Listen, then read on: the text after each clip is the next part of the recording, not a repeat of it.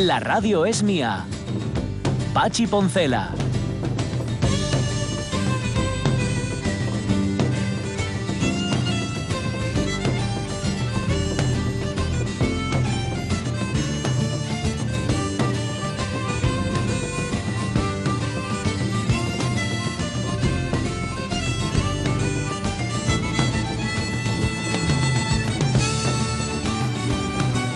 Las que las 11 y 8 minutos de la mañana, bueno, consiguió al final entonar el de la gaita, que, que andaba andaba dudoso ¿eh? de entonación, pero luego bien, no, no, no, luego ya se, ya se centró.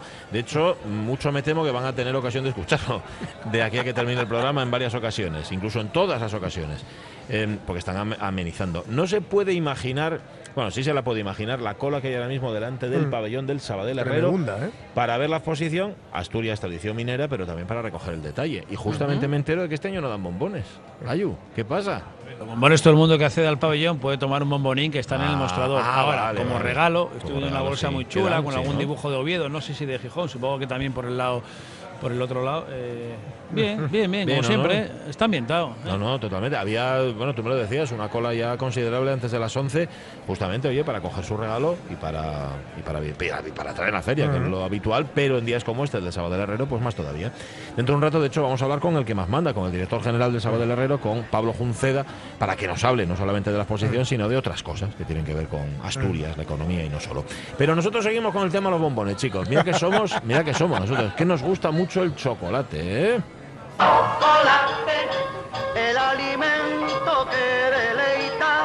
Chocolate, la golosina que nunca. Porque contiene cacao. Ahí está.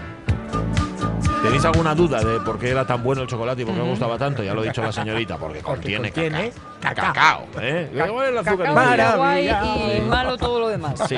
bueno, malo. ¿Qué dicen los oyentes sobre sus preferencias chocolateras? Alfredo García Vázquez fue poner el post y antojo de chocolate. Para desayunar un trozo de bizcocho de chocolate y nueces, no sé por qué llamen brownie, de una panadería cercana que está de pecado. ¡Qué rico!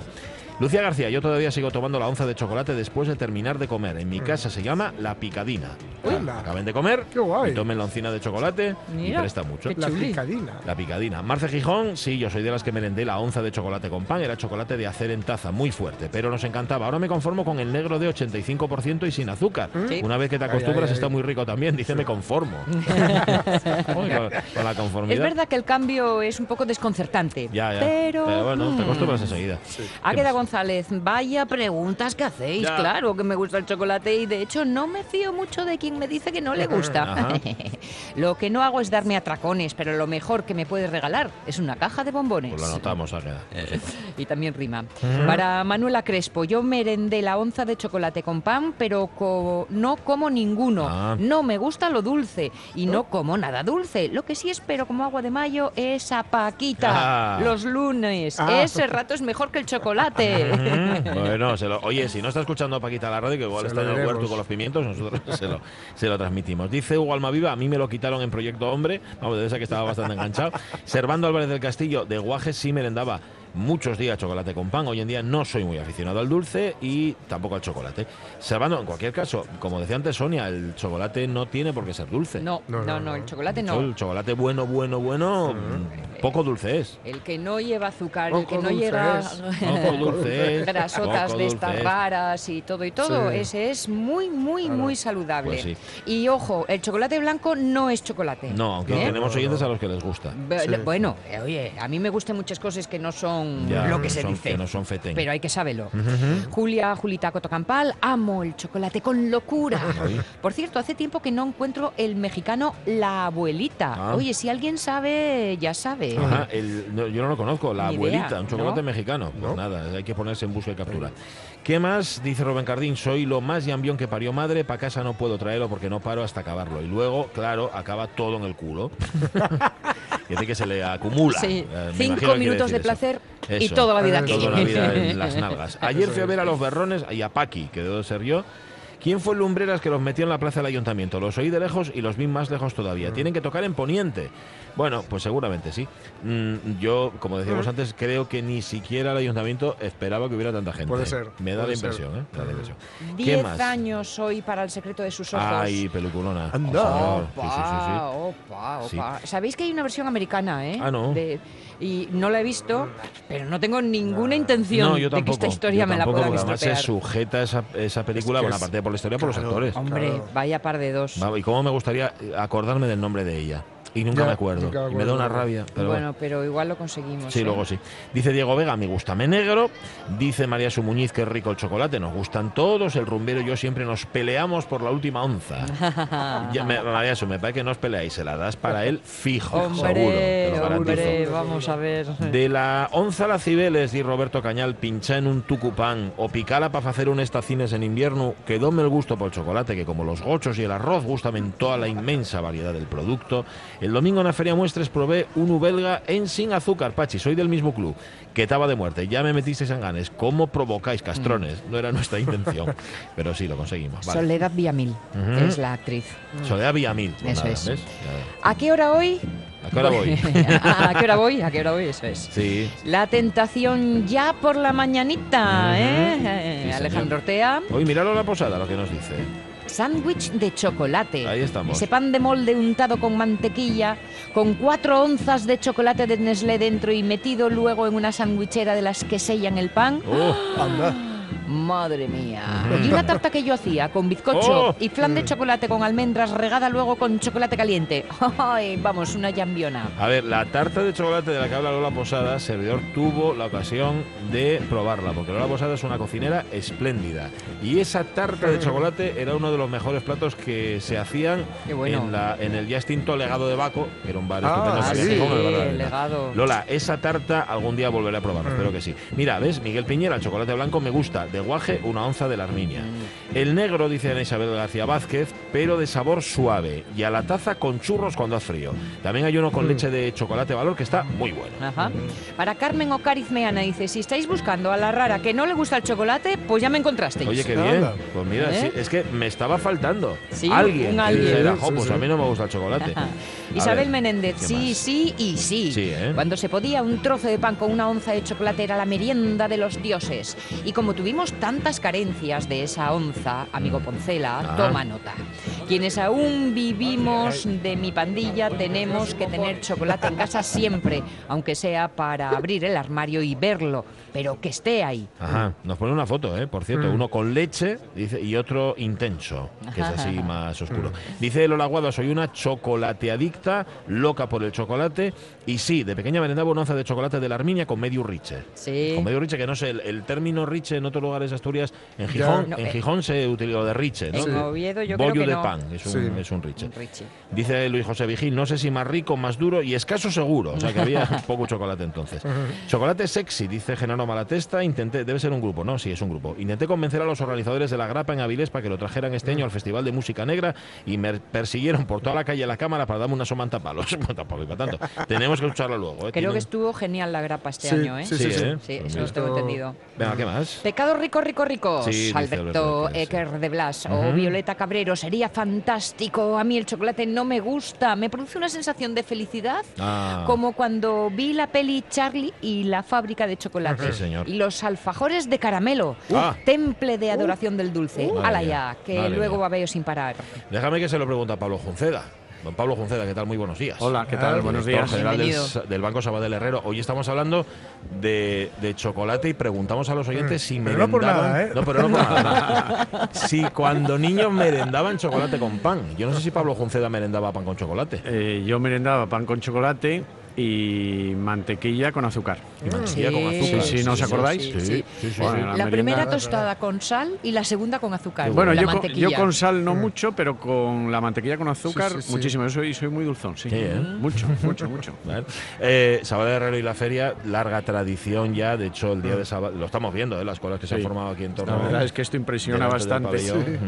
Y las visitas que ya nos han dicho que han batido récord. Llevan 40.000 visitas al stand, casi Bueno, nada, ¿no? 40.000 eran datos datos de ayer y viendo lo que Pues estamos viendo ratín. hoy. Diez pues, minutos de feria ya ya, están ya las, las aires. 50.000 caerán. Sí. Sí. sí, la verdad es que estamos muy contentos porque le dimos muchas vueltas al contenido de nuestro pabellón este año y, y hubo cierta discusión en el equipo porque nos decían, bueno, pero la minería, el mundo de las cuencas, no, esto no está tan de moda ya. Sí.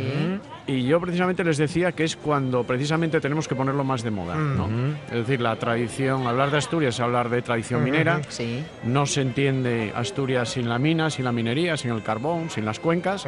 Y por tanto yo creo que precisamente ahora es el momento en el que hay que hacer dos cosas. Un homenaje a la tradición minera asturiana y por otro lado poner en valor también que la minería en Asturias también tiene su futuro. No, no, quizá no es el gran futuro Ya. el de Asturias la minería, pero sí tiene su futuro. Y este es el futuro que nosotros tenemos que reivindicar y que tratamos de reivindicar en nuestro pabellón. Es que de hecho lo hablábamos con Álvaro Alonso. La, no- la- la nostalgia hubiera sido la tentación en la que uno hubiera caído. Vamos a hablar de la minería en pasado, pero aquí se habla justamente todo, todo Claro. lo contrario de las posibilidades que tiene. ¿no? Momento Claro, de claro. reflexión. Sí, y, y hay que acordarse que las minas eh, sirven para muchas otras cosas que para sacar carbón, entre otras cosas que también hay minas que no son de Que no carbón son en Asturias sí, y sí. minerales que no son solamente el carbón, pero todavía el otro día, yo que paso parte de mis vacaciones en el occidente de Asturias y comentaba con un grupo de amigos gallegos que habían quedado impresionados bajando a la mina. Claro, es que ahora eh, es Claro. otra de sus mm, funciones, porque nunca dejan de trabajar por nuestra tierra las minas de carbón, ahora son un foco de atracción turística. Totalmente, totalmente. Y, y- y si de paso te acercas pues a una mina, al Pozo Sotón o al Museo de la Minería, solo tienes que levantar la vista, mirar lo que tienes alrededor y te haces una excursión estupenda Sí, por sí. cualquiera de las rutas Claro. magníficas que tenemos en las cuencas mineras. Por tanto, yo creo que... Mm. Y, y el público en general y los visitantes son muy agradecidos. Cuando este pabellón alcanza en la primera semana los 50.000 visitantes, sencillamente es por algo. ¿eh? Claro. Y por tanto yo creo que una vez más, en este caso hemos, hemos acertado, estamos muy contentos, la verdad. Sabadell Herrero otorgó, leo eh, textualmente, más de 200 millones de euros en financiación a startups, apoyando en los últimos años a compañías emergentes. Casi 3.000 startups son clientes del banco. Sí. Eh, Yo le voy a pedir una reflexión. ¿Estamos muy abonados a esa idea de que en Asturias todo va mal, de que en Asturias todo es declive, todo es decadencia? Estas cifras vendrían justamente a desmentirlo. ¿Por qué, ¿Por qué nos gusta tanto ese discurso de Bueno, víctimas? yo, yo os diría que este es un discurso y vais a dejarme que haga caso al presidente del Principado eh, y que sea un poco audaz. Este es un discurso del que creo que no se entera demasiado de lo que pasa en Asturias. Yo todas las semanas en nuestro comité de riesgos analizamos durante un par de horas operaciones de financiación solo de nuevas compañías, de startups y de empresarios que empiezan con su proyecto. Y tengo que deciros que sencillamente es espectacular la vivacidad y las ganas y los numerosos proyectos de jóvenes y no tan jóvenes, porque esto del emprendedor no es solo una cosa de edad. ¿eh? Hay magníficos emprendedores con 60 años. ¿eh? pero muchísimos proyectos a los cuales siempre les digo, mirar, olvidaros de buscar aquí garantías, olvidaros de buscar a ver quién avala. El aval es el propio proyecto y el aval, que es el aval más importante, son las propias ganas del emprendedor de salir adelante. Entonces, este discurso de que en Asturias las cosas van mal, que no hay nada que hacer, es un discurso, como os digo, de quien no está en la realidad de las cosas. Una realidad, la del Banco Sabadell Herrero, que mira, cuida y atiende a casa, evidentemente, pero que también tiene capacidad de horizonte y en el trabajo de inversiones y de planteamientos de futuro del banco están miradas a países como México o como Reino Unido, con quien hay vínculos eh, de trabajo, ¿verdad? Efectivamente. Bueno, nosotros todavía la semana pasada, como sabéis, eh, organizamos junto con la Fundación Archivo de Indianos, que preside un gran empresario asturiano que es Francisco Rodríguez, presidente de Isla Reni Picot, organizamos un encuentro entre, me gusta a mí decir, un encuentro entre las dos orillas, ¿no? Lo que es la orilla iberoamericana que va mucho más allá de México, ¿no? Eh, Argentina, Chile, eh, Venezuela, con lo mal que lo está pasando y los grandes empresarios que tiene, eh, Brasil, Dominicana. Y mirar, en este encuentro es un lujo ver las ganas que tiene Asturias de recibir y las ganas que tienen los empresarios iberoamericanos de aportar su capacidad a esta, a esta tierra. En un momento en el que quizás su vecino del norte no ayuda demasiado y que por tanto tienen que buscar para sus productos y para sus inversiones una puerta de entrada en otros sitios. Pues si logramos que Asturias se convierta en la verdadera puerta de entrada de los empresarios iberoamericanos hacia Europa, yo creo que, haríamos, que haríamos bien. Por eso nosotros, Isabel Herrero, dedicamos, bueno, hay que descansar, hay que disfrutar del verano. Y yo le digo al equipo que bueno, que también se puede descansar y disfrutar del verano en septiembre. En el mes de agosto, que es, cuando vienen muchos empresarios iberoamericanos a estar en Asturias, es el momento ideal para convencerles que no hay mejor sitio para invertir y para desarrollar proyectos que esta tierra. El grupo Banco Sabadell, Leo, cerró la primera mitad de 2019 con un beneficio neto atribuido de 532 millones de euros. Director general, nosotros no somos capaces de dimensionar eso, no tenemos ni idea si son mucho o poco. Valórelo, por favor. Bueno, esto es cumplir el plan que nosotros teníamos previsto para este año, que es acercarnos a nivel de grupo en el entorno de los mil millones de euros de facturación. El año pasado no lo pudimos conseguir porque estuvimos muy entretenidos arreglando los temas informáticos en mm. nuestro banco en Inglaterra, el TSB, que gracias a Dios está funcionando ya estupendamente bien y como ya está todo en perfecto orden y en perfecta revista, que me decían a mí en la mili, pues este año estaremos en el entorno de los mil millones. Este primer semestre han sido 534 y bueno, pues muy bien, muy bien encarrilados. Y yo aprovecho siempre para decir que este, estos buenos resultados pues son sin duda alguna en gran parte gracias al Sabadell Herrero y a lo bien que el equipo lo está haciendo aquí en, en Asturias. Con lo cual nosotros somos una parte muy importante del grupo, del grupo Sabadell y estamos encantados, encantados de, de aportar nuestro pequeño grano de arena. No sé qué sería del grupo Sabadell sin Sabadell Herrero mm. y sin los miles de clientes que tenemos en Asturias. Pues ah, premio Ateneo Jovellanos. y eh, en el discurso nos ha chivado un pajarito que va a hablar de mujer y prensa. ¿Puede darnos un par de titulares? Bueno, sí, la verdad es que nosotros llevamos unos cuantos años muy cerca al Ateneo Jovellanos, apoyándoles en la entrega de, este premio. Y bueno, pues este año los premiados son, volviendo a, esta audacia que nos pedía el presidente del Principado, que yo mm. creo que es un grandísimo consejo el que nos dio en su toma de posesión, pues volviendo a, esta audacia y a, ser optimistas, pues este año el Ateneo Jovellanos ha optado por premiar a una mujer empresaria que, bueno, ella, alguien dice que ha logrado romper el techo no de cristal, porque ella se dedica a la construcción, María Calvo, sino el techo de hormigón.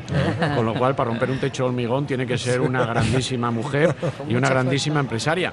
Y que además tiene tiempo para ser la vicepresidenta de los empresarios de Asturias. Yo creo que es un premio merecidísimo por ser una gran empresaria y por hacer bien las cosas. A mí no me gusta que es un premio por ser mujer, ¿eh? que lo es. pero es un premio por ser una grandísima empresaria en un sector muy difícil que ha costado durante la crisis muchos puestos de trabajo y sin embargo ella con su empresa ha seguido ahí al frente y al pie del cañón.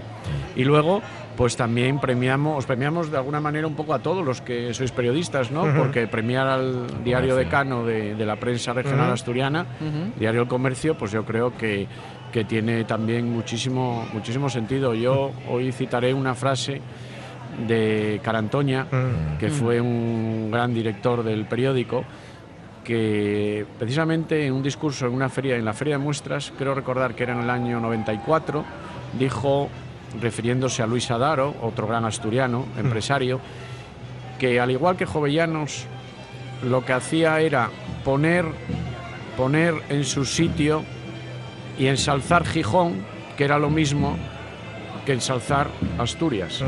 Y esto si nos lo aplicásemos en cada ciudad, ensalzando Navia, ensalzando Oviedo, ensalzando Avilés, ensalzando Langreo, Mieres, Coaña, pues de esta manera también estamos ensalzando Asturias. Esto yo creo que es un canto a acabar con los localismos que tanto, tanto, Mm. tanto daño hacen a una región tan maravillosa como Asturias. Pues Pablo Junceda, director general del Banco Sabadell Herrero, gracias por invitarnos a esta jornada del Sabadell Herrero y por compartir esta charla que ya se ha convertido también en un clásico aquí en este programa. Y sobre todo, y en tercer lugar, por haber conseguido qué Ah, ya poder de influencia. ya director trajeron los bombones, Ya han traído bien, los bombones. Eso es un trabajo bueno, que tú algo has tenido que ver también, César. No, no hay Bueno, dejarme, si me permitís, esto que se dice al final, ¿puedo saludar?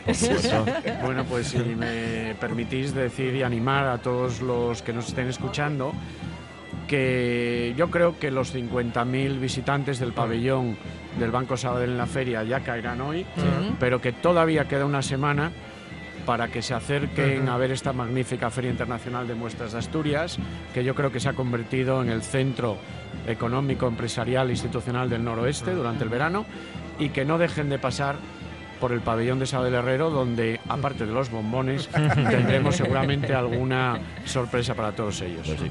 Señor Junceda, gracias. Gracias a vosotros.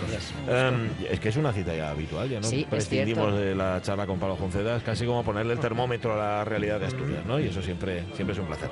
Y luego los bombones, que claro, como ahora tengo que hablar y contar cosas, no voy a poder comerlos. Pero espera, espera, vamos a contar noticias, ¿vale? Contamos noticias y dejamos que hable, Fer- eh, que hable Alonso, ¿vale? Eh, no, no le des, no le des a Caunedo, no le des. Caunedo, sin Solo le gustan los de licor. Solo.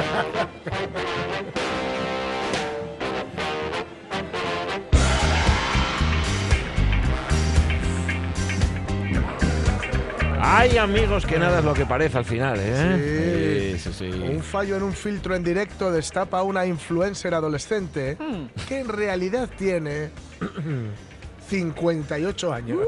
Esclavo del espejo, sal de la oscuridad.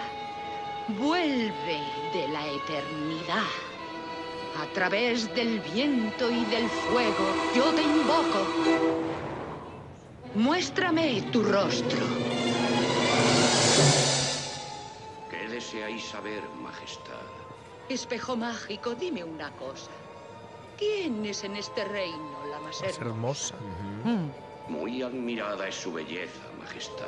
Pero. Pero hay una joven que es más bella. Una Fíjate, si le hubiera mentido, la movida que se ahorraba. ¿eh? Bueno, no le cuentas nada y ya está. Claro. Eres tú, mira, eres tú. Eres tú, que yo, sí. yo aquí, ¿para quién Esto- soy espejo? ¿Yo para quién trabajo? Eso, para ti. Esto lo sabes en primera persona, ¿no? Hombre. eres tú, cariño, eres, Eres tú, eres tú, ya pasó. En fin, la famosa influencer y streamer, es decir, eh, cierta influencia en redes y tra- retransmitía en directo su Alteza Kiaobiluo, Ole. Ah, muy mal. Alteza incluida. De- Sí, Habéis notado que pronuncio un poco peor porque como no está Susana Rubio, falta eso. En verano perdemos el pero acento. te noto el acento. Totalmente. Se me nota mucho más de, más de Sinchan que de Shanghai. Total- total- totalmente. De hecho, No. te pareces un poco a Shin-Chan Sí, incluso. sí, sí. Pues pasó en cuestión de segundos de ser una bella adolescente a cumplir, tú imaginaos el momentazo, ¿eh? Ajá. a cumplir 58 años. Ole. Delante de 100.000 personas Ay, ay, ay, ay, que la ay. seguían en la red social Douyu. Según Global Times, esta influencer que cautivaba a sus seguidores con su dulce voz, Sí. utilizaba un filtro de belleza que le hacía rejuvenecer y con él activado realizaba sus conexiones. Claro, la verdadera identidad se destapó cuando, por error, durante una conexión con otra famosa usuaria china, Sí. Quincy, el filtro no se activó y mostró su rostro real a los más de 100.000 seguidores y seguidoras que estaban viendo en ese momento Ay, siguiendo aquello. ¿no? ay. Así que de repente pasó de la cara de chavalina adolescente a la de mujer de 58 años. También te digo una cosa, yo soy el dueño de los creadores del filtro Ya, ya, y la contrato ahora mismo. Sí, sí, sí, sí, por supuesto. Hombre, déjate que esto no sea un poco el rollo de fíjate lo que te puedes poner para tal, ¿no? Por eso, por eso. En fin, si bien las, es- lo cierto es que, bueno, este tenía, bueno, eh, se, 600.000 seguidores, etcétera. Bueno, si las influencers hacen uso de ese tipo de plataformas para mejorar la imagen, Sí. siempre es verdad que, bueno, algún reto que hay, Hombre. igual que el maquillaje, ¿no? China, este, este tipo de costumbres es más exagerada, ¿no? Llegando a utilizar, pues maquillaje especial para engañar el algoritmo de la aplicación, simulando, entre otros aspectos, menos poros y unos ojos y una clavícula resaltados. También tenemos que tener en cuenta un poco del mm, rollo antropológico, Ajá. que en cada cultura se considera bella una cosa, ¿no? Sí, Sí, sí, sí. Por ejemplo, eh, eh, recuerdo por ejemplo, el- el- en su libro debut, Cristiano Sembringe, Sí. cuenta que, que esa costumbre que tuvimos en su momento de dormir en futón. Sí, Sí, sí. Dice, dice, es una muy mala costumbre. Dice, los asiáticos, y esto no es una cosa, tienen culo, culo carpeta. Ujú. Y nosotros ¿Qué tenemos el culo, Culo pa' fuera. Culo, pas- culo carpeta, el culo muy plano. Ah, vale, vale, vale. Mientras que nosotros no. Sí. Con lo cual, dormir en futón para nosotros es un poquito un horror. Ya. Porque tienes unas curvas, una, una, una, Una curvatura que una no se curvatura te que no se tiene acopla. en la cultura que creó el futón. ¿no? Sí, sí, Pues sí. bueno, de esta, de esta forma, pues lo mismo ocurre con, en fin, eh, eh, los códigos de belleza, ¿no? De modo que, bueno, ella había recibido peticiones para mostrar su verdadero rostro, a lo que se había negado. La condición para hacerlo era conseguir 100.000 yuanes, que son unos 12.000 euros. Sí. Pese a las donaciones recibidas para conseguir este objetivo, la cantidad recaudada apenas consiguió sumar la mitad de esta cifra. Y finalmente, Ah. dijo, esto lo dijo la BBC, finalmente la identidad se hizo pública en el me- momento menos esperado y gratis. Y gratis, totalmente. Ahora, no obstante, también te digo, Sí. creo que es bastante habitual. La última reunión que tuvieron los youtubers unidos, todos Sí. estos que son tan jovencitos, Sí, sí. creo que, se- que el- los comentarios generales eran estos. ¿eh?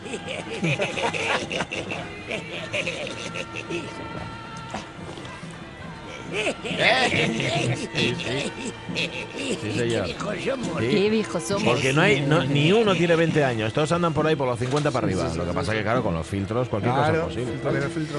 Las 11 y 34, esta noticia la vamos a guardar para después. Esta que viene ahora la guardamos para la tercera hora de la radio mía, más que nada porque no quiero yo quedarme sin bombones para empezar y segundo, sin escuchar a Jorge Alonso en la efemeridona de hoy, que es una efemeridona de suspense. ¿eh? Hay una efemeridona de cine Ajá. y es que, como dije antes, en 1899 nace en Londres, en Reino Unido, Alfred Hitchcock, Oh. un hombre que es mejor pronunciarlo que escribirlo, sí. director de cine británico universal al que llamarán, entre otras muchas cosas, el mago del suspense, Sí.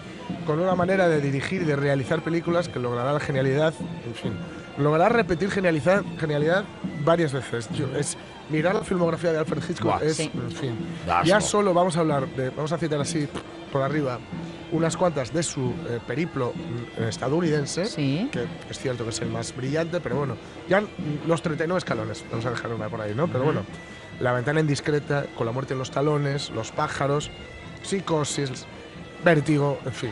Son una pequeña, pequeñísima muestra de su talento, o de lo que su talento logrará concebir.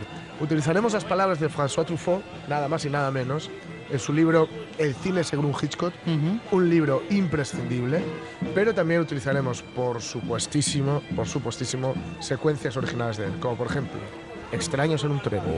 Dos hombres se conocen por casualidad, como nosotros. No hay ninguna relación entre ellos, nunca se habían visto. Cada uno tiene una persona de la que quiere librarse, con que intercambia las muertes. ¿Intercambia las muertes? Cada uno mata al que estorba al otro, nunca podrán relacionarlos. Cada uno habrá matado a un desconocido. Mm, extraños en un tren. ¿Esta es de la en época tren. americana o todavía es de Esta es la americana, americana. ¿eh? La vi hace poquitísimo que la ¿eh? echaron en Maravilla. TCM. Sí. Es- me- pones en duda ahora con lo que es americana o es inglesa todavía, Extraños en un tren. No quería hacerlo, pero bueno, luego Que, lo bueno, es compruebo. con Patrick- es sobre, bueno, basado en la novela de Es en blanco y Highsmith. negro, igual es Mm. Sí, pero bueno, es que el uso del blanco y negro, porque por ejemplo en Psicosis lo utilizó porque prefería Ya, utilizar el blanco y sí, es negro. verdad, es verdad. Pero me, me puede ser que Strange on the Train sea todavía de, de la época inglesa. Vamos investigando. Pero bueno, dice, dice François Truffaut en el prólogo, ya solo el prólogo, es que ya solo el prólogo del libro Hmm. es el mejor, bueno, no es el mejor, digamos, manual de cine, porque el mejor manual de cine sería este, aquí un amigo de Billy Wilder, la autobiografía de Billy Wilder, y la poética de Aristóteles. Bueno, Con eso ya está bien. Dice, el suspense es, antes que nada, la dramatización del material narrativo de un film, o mejor aún, la presentación más intensa posible de las situaciones dramáticas. Dice Truffaut, un ejemplo. Un personaje sale de su casa, sube a un tren y se dirige a la estación para tomar el tren. Se trata de una escena normal Sí. en el transcurso de un film medio. Ahora bien, si antes de subir al taxi este hombre mira su reloj y dice, Dios mío, no voy a llegar al tren. Mm. Ese periplo ese trayecto, cada semáforo en rojo, cada cruce, cada agente de la circulación, cada señal de tráfico, cada frenazo, cada maniobra de la caja de cambios van a intensificar el valor emocional de la escena. Porque nosotros sabemos que va tarde y que realmente tiene que ser algo importante, ¿no? Si no, dice la, la- la evidencia, dice Truffaut, y la fuerza persuasiva de la imagen son tales que el público no dirá, en el fondo no está tan apremiado o cogerá el próximo tren. No.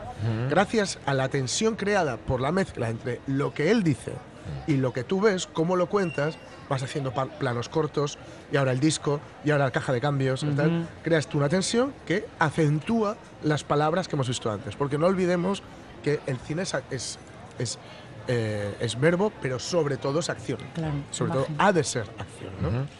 Dice que el arte de Hitchcock consiste precisamente en imponer esa arbitrariedad contra la cual se rebelan a veces los listos, dice, que hablan entonces de inverosimilitud. Hitchcock dice con frecuencia que a él le importa muy poco la verosimilitud, pero de hecho es raramente inverosímil. Y es cierto, sus, sus guiones eh, están muy bien tejidos, están muy bien hechos y raramente son tramposos, ¿no? Eh, dice que el- dice que eh, Hitchcock organiza sus intrigas a partir de una enorme coincidencia que le suministra la situación fuerte que necesita. Y a partir de ahí, su trabajo consiste en aumentar el drama, anudarlo cada vez más estrechamente, dándole el máximo de intensidad, de intensidad perdón, y de plausibilidad antes de desenredarlo muy a prisa tras un paroxismo. Es decir, no ha de ser absolutamente verídico, pero sí verosímil. Esto no va a ser fácil. ¿Por qué? Está muy enamorado de ti. No nos quitará ojo en toda la noche. Sí, siente celos de todo el que... ¿De dónde le quitaste la llave del llavero? Sí. Bueno, ojalá no se acabe la bebida y tenga que ir a la bodega por más. No había pensado en eso. Pues es importante. Joseph, Señora, ¿cree que tendrá ahí champán suficiente para toda la noche? no lo sé, señora. Creo que sí. Y a partir de este momento, esos encadenados con, con Cary Grant y. Ingrid Bergman, Ujú. hay una trama aquí que tiene que ver con, bueno, pues casi nada, ¿no? Con, con nazis huidos a. Argentina, etcétera. Argentina o a Brasil, no recuerdo ahora. Argentina, creo. Pero claro, a partir de este momento, cuando nos dice que la- la- nos habla de una llave que bueno, necesitan para entrar en un dormitorio, etcétera, pero es muy importante que él no tenga que ir a la bodega, porque si tiene que ir a la bodega tendrá que echar mano del llavero, y como en el llavero falta una llave, Ah. se va a dar cuenta. Ujú. Entonces, a partir de ese momento, Hitchcock nos muestra una caja con hielo y cava. y botellas. Y te pasas toda la fiesta cada vez que sale una botella de ahí diciendo Glups. lo que va a pasar aquí, lo que va a pasar aquí. Es, Claro. en Encadenados, perdona, es la célebre, creo que es aquí, beso. ¿no? La- el beso.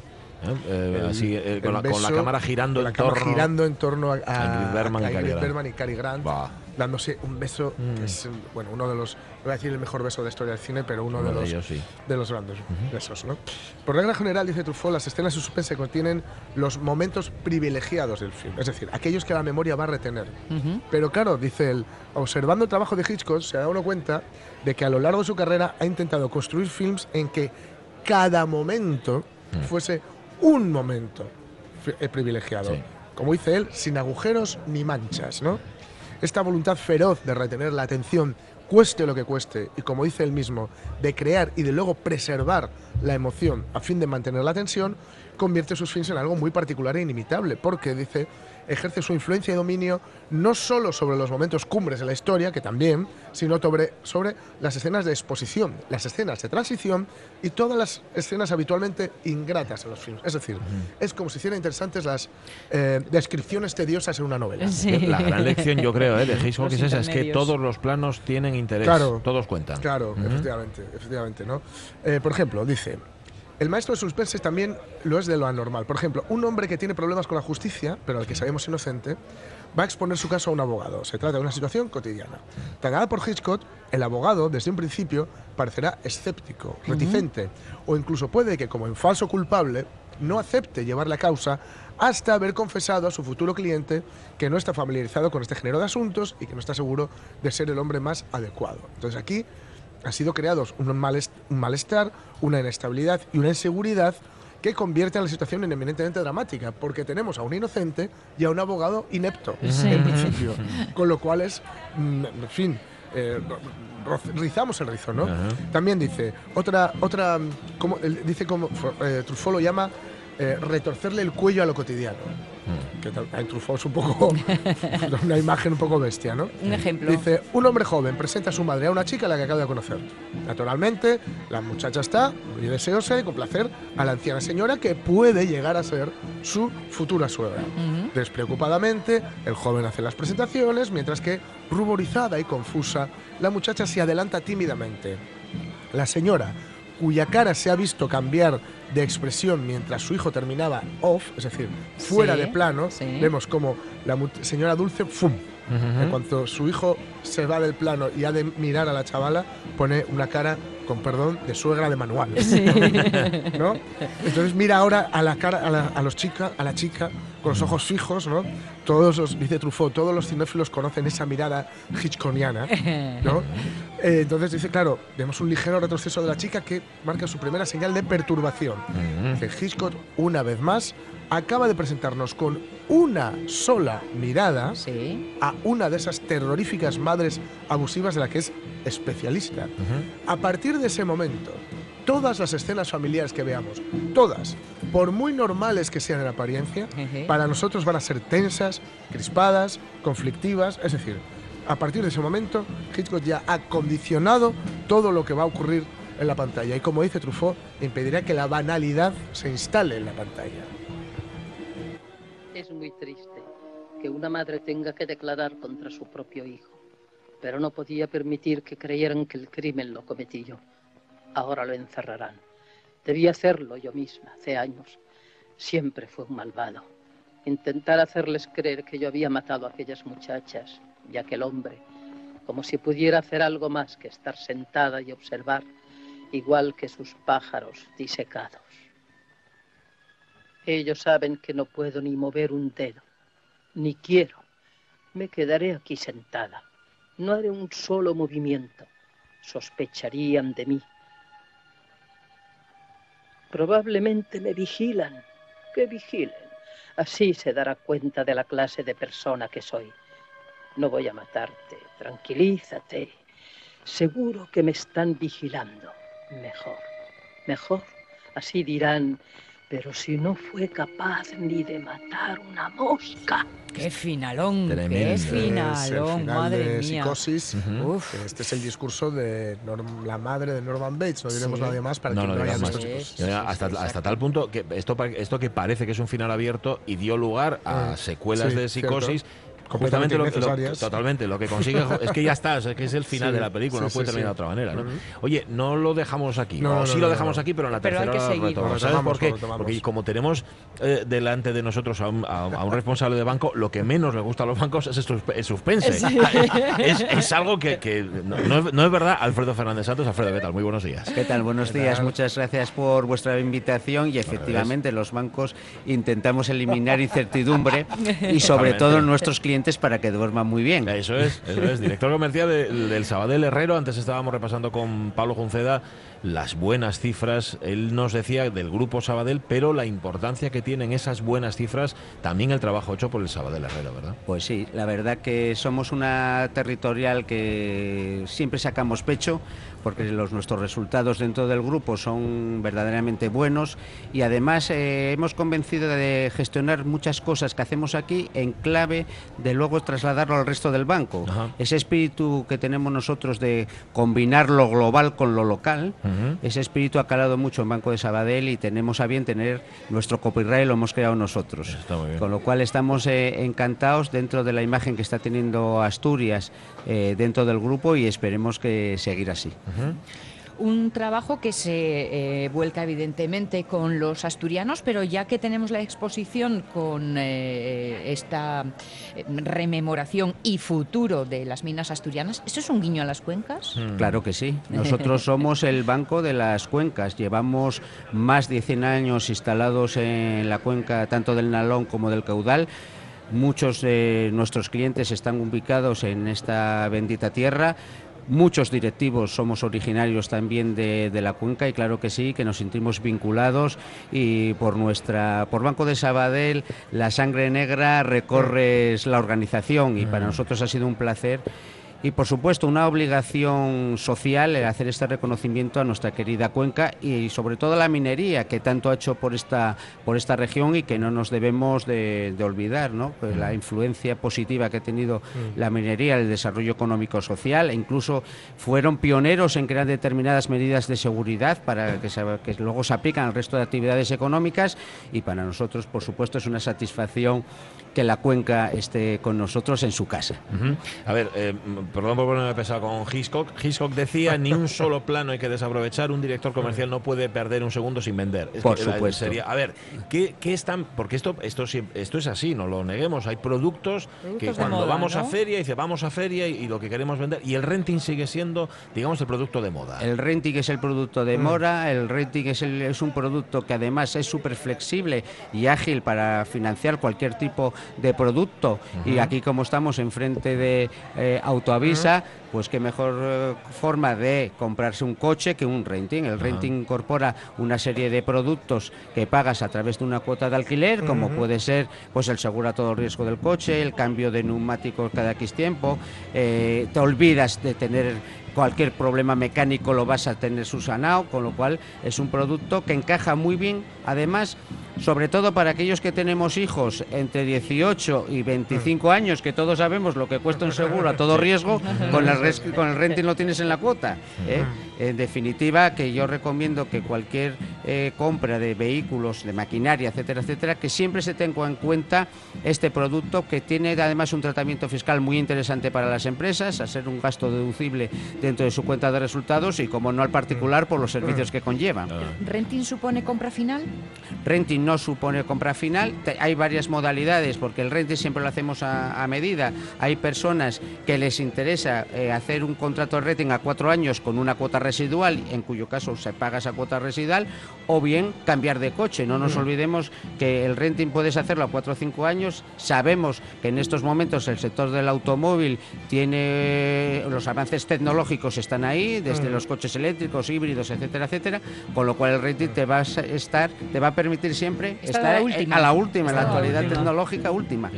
Hablando de renting de vehículos eléctricos e híbridos, aquí sí que informan, además hay ese acuerdo con el grupo Baldajos, justamente eso, ¿no? Para, para ofrecer ese tipo de vehículos que son lo último en tecnología también. Claro que sí, estamos muy contentos que el, convenio que hemos firmado con el grupo Baldajos, como buen cliente nuestro que es, para favorecer la movilidad que en estos momentos eh, requiere la sociedad, ¿no? En estos momentos no se habla ya casi de propiedad, sino lo que tenemos es que mm. favorecer la movilidad de, los ciudadanos, de sobre todo de los jóvenes. Y eh, la verdad que Baldajos está teniendo pues mucho éxito en este alquiler de vehículos eléctricos, que además por una cuota muy pequeñita tienes a tu disposición un vehículo de forma diaria. Entonces, Alfredo Fernández Santos, si no tenemos que comprarnos el coche y pagar tantas mil así de repente, ¿vamos a tener dinero para ahorrar? Vas a tener dinero para ahorrar, vas a tener dinero para ahorrar y además yo os recomiendo, habida cuenta de la situación que tenemos ahora de tipos de interés, que está penalizando mucho al pequeño ahorrador, puesto que los depósitos no se puede pagar porque el dinero está como está, os recomiendo la amplia gama que tenemos de fondos de inversión. Los fondos de inversión que permite al pequeño ahorrador sacar una rentabilidad acorde, sobre todo para batir la inflación, porque la inflación está ahí, los depósitos ahora mismo no baten la inflación, dinero que se tenga en vista o en depósitos no se va a recuperar recuperar lo que se pierde vía inflación y tenemos fondos de inversión que se adapta a cualquier personalidad de cliente. El que quiera suspense, pues vamos a darle renta variable. El que, el que no quiera suspense, le vamos a dar determinados productos de renta fija muy a cortito plazo para que estén tranquilos y sus ahorros aumenten. cada uno elige el riesgo, ¿no? El, o el nivel de riesgo que quiere asumir. Cada uno, como yo digo, eh, como yo digo, elige su perfil de riesgo y sobre todo el grado de insomnio. Em, y, diversificar, diversificar, Y diversificar, por supuesto. Vamos, eh, se va a diversificar en distintos mercados, ya sea de renta fija y de renta variable y, como no, en distintos ámbitos geográficos.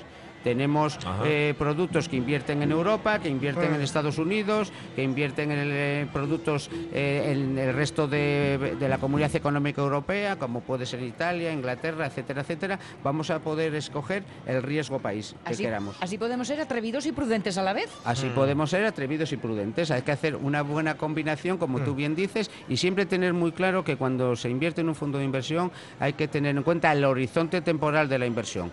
Es decir, si queremos tener nuestros ahorros pues, depositados a 3 a 5 a, a cinco años, les daremos una determinada modalidad de fondo. Si lo queremos tener a uno o a 18 meses porque tenemos que comprarle un piso a nuestro hijo, ¿eh? pues también tendremos un fondo de inversión que elimine mucha incertidumbre como estamos haciendo para que no se resienta el capital. si hay que comprar y el piso al hijo, ¿también tenemos hipoteca? Claro que sí, claro que sí, claro que sí. Has entrado bien, has entrado bien a, a la muleta que he soltado. Has entrado bien a la muleta que he soltado. No sabe nada de vender este hombre. ¿eh? Has entrado bien. Eh, pues mira, nosotros estamos muy satisfechos, muy satisfechos porque en estos momentos el Grupo Sabadell somos la entidad financiera líder en nueva producción hipotecaria, en nueva producción en cuanto a financiación de hipotecas. Tenemos un producto claramente competitivos como son los, las hipotecas a tipo fijo, porque yo creo que nuestros clientes deben aprovechar el actual escenario de tipos Mm. bajos eh, y acogerse a un tipo fijo que va a mantener durante 30 años. Estamos hablando tipos de en torno a 1,92%. Esto, no- esto nunca, nunca se ha visto. Y además hay que tener en cuenta que la- el horizonte temporal de esta inversión a 30 años, que es nuestra, nuestra vivienda, que además es la principal decisión que tenemos nosotros los particulares, nos permite estar absolutamente tranquilos durante ese periodo de tiempo, puesto que el tipo no varía. ¿no? Os animo, tenemos una serie también a la gente que quiera eh, pues endeudarse en una hipoteca a tipo Mm. variable, también tenemos, como no, eh, eh, préstamos hipotecarios a tipo variable muy competitivos y todo está en función de lo que de la- del nivel de incertidumbre y de los horizontes que quiera tener nuestro cliente ¿no? pero claro que sí les animo a ahora que el mercado inmobiliario se está animando pues vamos a financiarles Solucionámoslo todo ya. Coches, Coches, piso, piso, ahorros. todo. Bueno, a ver, para el, el asunto de las hipotecas, bien para el consumidor, para los bancos, con esta nueva ley hipotecaria, no sé si también, ¿no? Bueno, mira, eh, esta nueva ley hipotecaria ha clarificado mucho el mercado. Es decir, nosotros, eh, como, como, hicimos, como dijimos al inicio de la conversación, la incertidumbre para la banca es mala. O sea, nosotros, nosotros queremos tener una seguridad jurídica y adaptarnos a esa seguridad jurídica. La nueva ley de crédito hipotecario ha limitado incertidumbres. Sabemos claramente cuál va a ser la fiscalidad que conlleva todas las transacciones inmobiliarias y esto para nosotros es un elemento de tranquilidad Mejor así. importante, con lo cual estamos muy contentos que esta nueva ley haya quitado pues distintas incertidumbres que como sabéis eh, tenemos, Sí. ¿no? Y también mostrar el que va a pillar y el que va a trabajar. Evidentemente, ahí está, sí señor. sí, señor, sí, señor. Transparencia. Transparencia. Vale, transparencia. concepto, Alfredo, concepto de economía digital. ¿Qué es, qué- qué es eso? Concepto de economía Estás digital hablando es con un ya, auténtico es- yo no aprendo nada de lo que me enseñas es todos los años. Es ya presente. Sí, El concepto de economía digital es ya presente. Cada vez más todas las transacciones económicas se realizan a través de los canales digitales. Cada vez más la gente autocontrata muchos productos Sí, sí. a través de nuestra de nuestra página, de nuestra de nuestra web. Y, hay- y en estos momentos el concepto digital lo que conlleva es un incremento rapidísimo de la velocidad transaccional de la economía.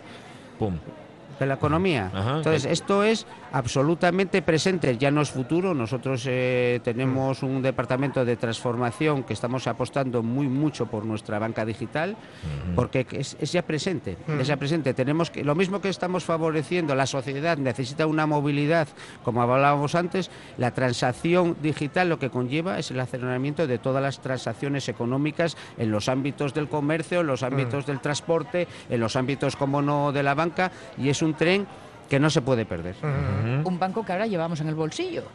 Un banco que lleváis en el bolsillo. Todas las, todos, los, todos los clientes que llevan un móvil en su chaqueta, todos tienen a Banco Sabadell en su bolsillo para hacer consultas, hacer transacciones, comprar, vender y además de manera online y con unas y con unas comisiones pues muy muy muy apañaditas, muy apañaditas. O sin perder el cara a cara, es decir, sin perder el mirarse a los ojos, que eso es importante. Cuando tú llamas, tienes que saber que hay alguien ahí detrás. ¿no? Evidentemente. Eh, no hay mejor, yo siempre digo a las oficinas que no hay mejor campaña de marketing de la atención que tenemos en nuestras oficinas. Es la corriente de opinión más potente, que, más potente que tenemos. Cada vez que una persona entra en una oficina del Sabadell Herrero, tiene, tiene que encontrarse con un auténtico embajador de marca. Tiene que vender la institución y la marca. Porque en estos momentos los ojos, el, face to face, sigue siendo un elemento de venta fundamental. Fundamental. Nosotros también tenemos un equipo que denominamos gestores activos que se realizan entre las relaciones son eh, vía telefónica, vía telemática y siempre decimos lo mismo, puedes hablar por teléfono con un cliente pero que sienta tu mirada en ese mm. tono de voz, ¿eh? que además es muy descriptivo. Bueno, qué mejor sitio, qué mejor sitio que una, conversación en la radio, ¿no? Una última pregunta, Alfredo. Nosotros, porque estamos muy informados y estamos muy enterados de todo, pero cuando van a veros, todo el mundo tiene claro qué es lo que quiere. Es decir, necesitan justamente por ese ese, cara a cara la ayuda, vuestra ayuda para saber qué producto le puede convenir Sin lugar a dudas. Y esta es una de nuestras funciones, que es asesorar profesionalmente al cliente. La toma de decisión tiene que ser del cliente. Nosotros tenemos que orientar en función de las necesidades, del entorno social en el que vive, de la edad que tiene, de la edad que tiene, de qué posibilidades tiene para a lo mejor en un, a corto plazo realizar determinadas inversiones y tenemos que hacerlos bien, con calidad y siempre pensando que en cada conversación tenemos una familia detrás. nosotros no, en nuestra entidad no apostamos por colocar productos, nosotros apostamos mm. por asesorar correctamente a nuestra gente. El principal elemento diferenciador que van a tener las, entidades financieras va a ser el talento de sus bancarios.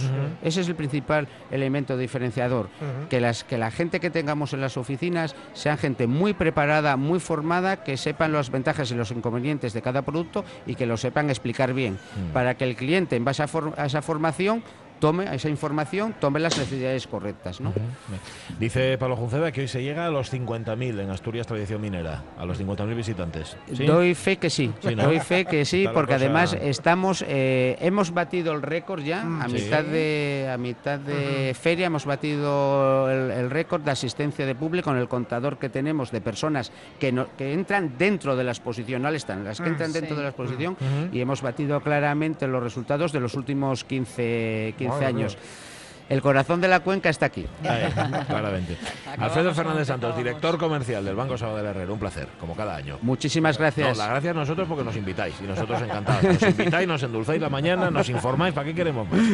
Vamos a irnos, vamos a ir a las noticias porque tenemos otras cosas que contar. Después de las noticias volvemos. Tenemos una tercera hora donde seguiremos hablando justamente de la exposición del Sabadell Herrero. En este día del Sabadell Herrero en la feria sigue la cola, por cierto. sigue la jaita, sigue la cola, sigue... Bueno, vamos a tener una tercera hora también de sobras, ¿eh? Porque ha quedado a medias la efeméride a Hitchcock, han quedado medias las noticias y hay una F musical que realmente no es efeméride en sí misma, sino una respuesta a Ramón Redondo. Hoy toca Mecano.